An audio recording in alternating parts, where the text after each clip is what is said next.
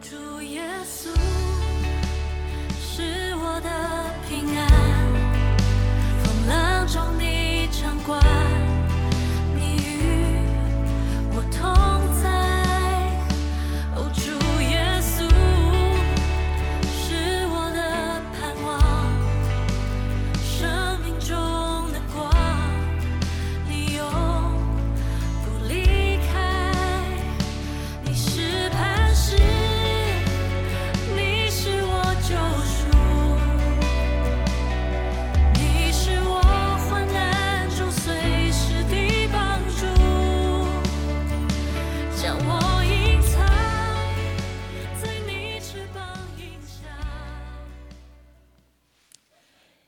亲爱的弟兄姐妹、好朋友们，平安。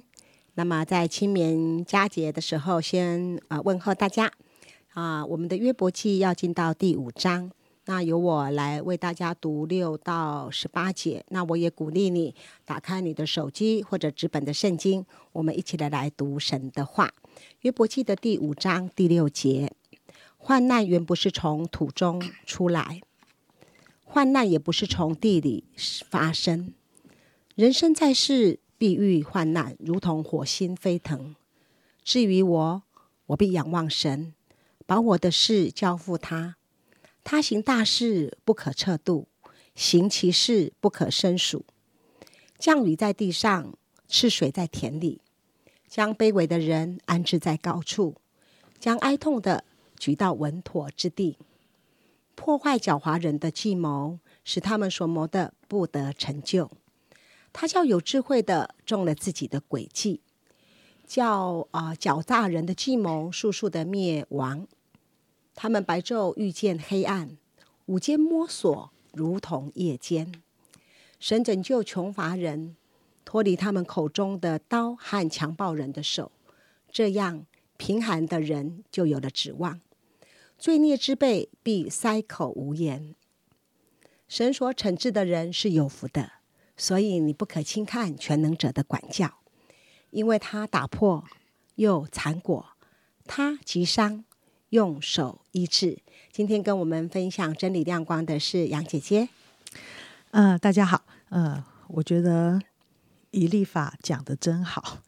昨天呃，玉玲在跟我们分享的时候，呃，我就嗯、以立法讲了两章嘛，哈，嗯、所以我也是一直觉得说，其实面对一个很大的困难、痛苦的人，其实你说什么好呢？这件事情我也其其实是很多这样的经验。就是当对方遇到了非常多很很难很难的事情，我们该说什么呢？呃，我觉得我说的绝对不会比伊丽法说的好。刚才玉林帮我们读了这些话，我觉得这些话真的是超好的。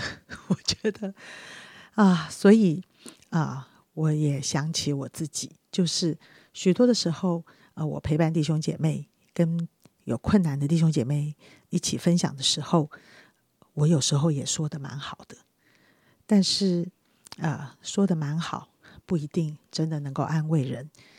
以利法说的真的蛮好的，但是约伯的心受到什么样子的感受呢？我讲到我自己刚刚信主的时候，我对于人的服侍心中充满着爱与怜悯。有些时候，我应该也是不不分青红皂白，也是没有什么智慧，但是看见别人难过，我就陪伴他难过，我就陪伴他祷告，我就充满着怜悯的心肠。哇，那段时间，我觉得，嗯、我觉得，嗯，当然有好的地方，就是我相信人受到鼓励安慰，但是，哎，我就发现说，嗯，怎么搞的？呃，几年过去了，都是同样的事情啊，同样的难过，同样的困扰，同样怎么怎么怎么永远都是这样呢？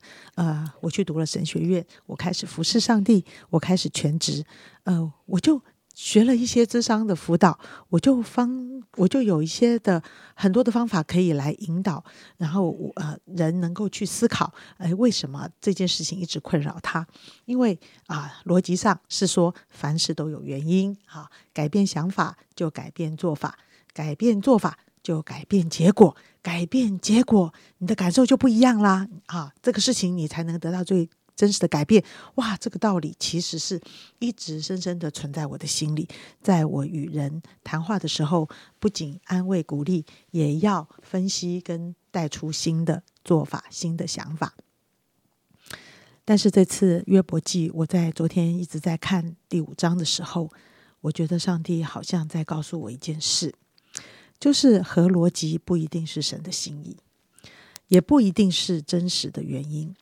虽然罪真的会带来痛苦，罪真的会带来惩罚，很多的不顺利，很多的伤害，罪真的可能会搅扰着我的生活，这是事实。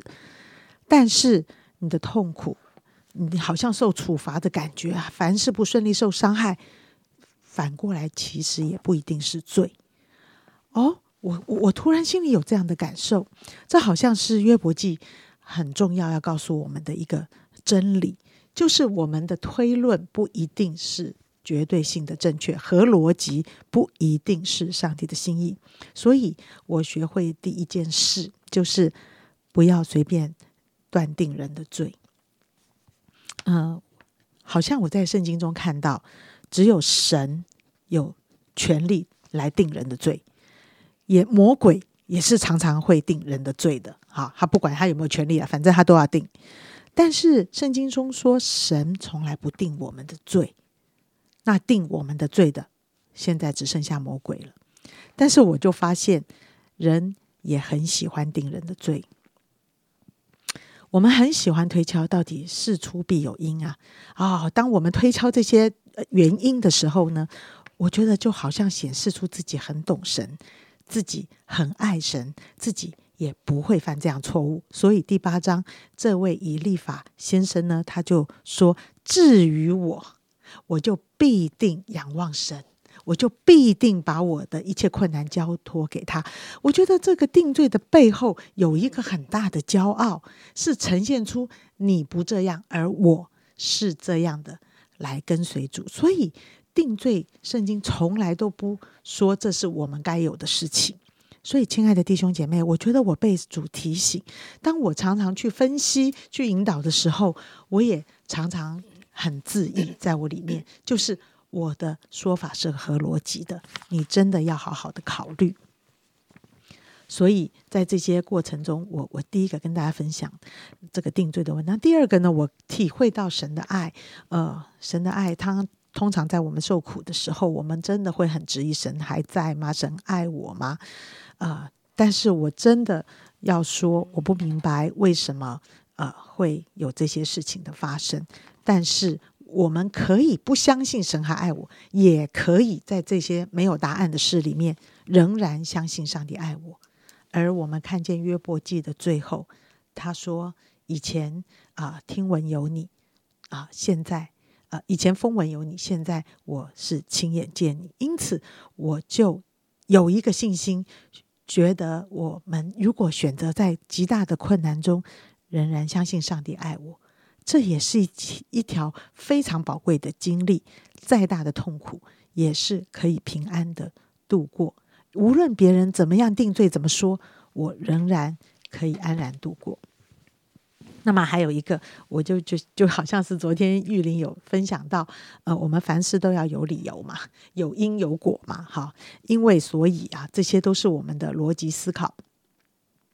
所以其实因为什么？所以怎么样？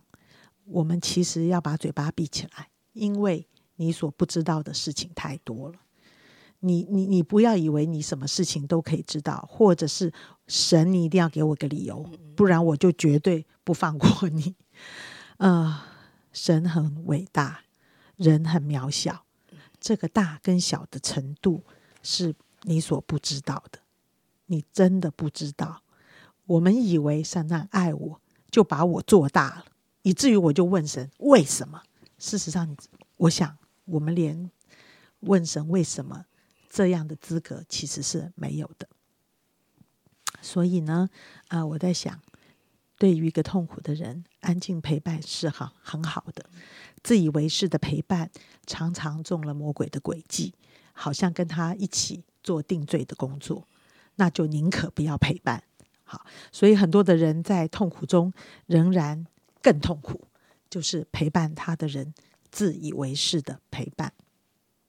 所以啊、在这张约伯记的里面，我就体会到一种啊、从罪带来的痛苦，另外一种痛苦是啊、属灵的攻击，魔鬼的作为，属灵的攻击。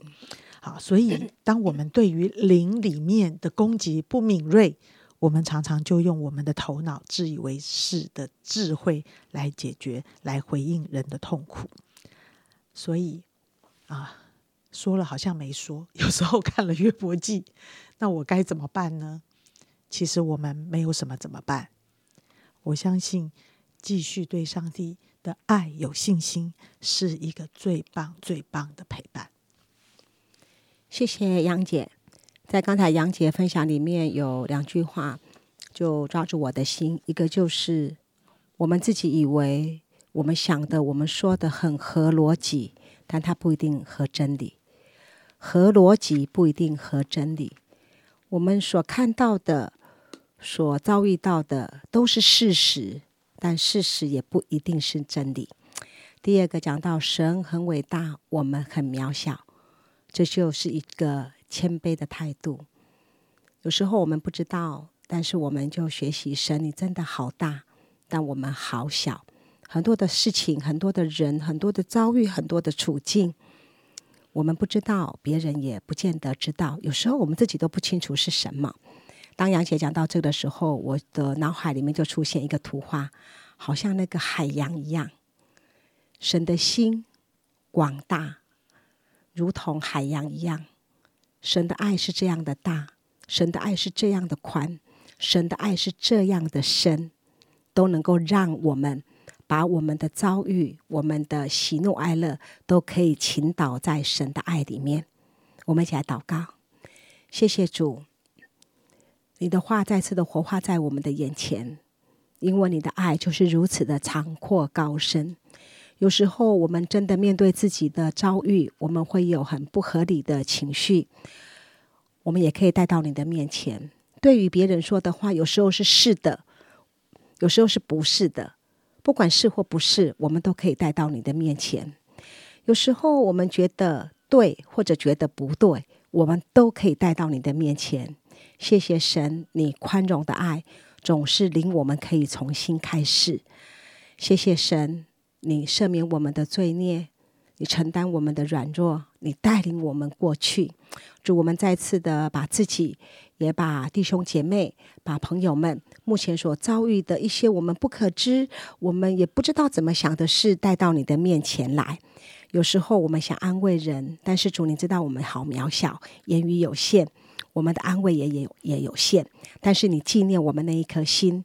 特别为着在难处当中的弟兄姐妹来祷告，主耶稣，愿他们目前的心情，他们是高山是低谷，他们都可以放心的倾倒那在你这一个那个心胸宽大这样的怜悯的神的面前，我们只能说：主，你真的好伟大，你好大，求你收纳我们渺小的祷告。谢谢神，祷告奉耶稣基督的名，阿门。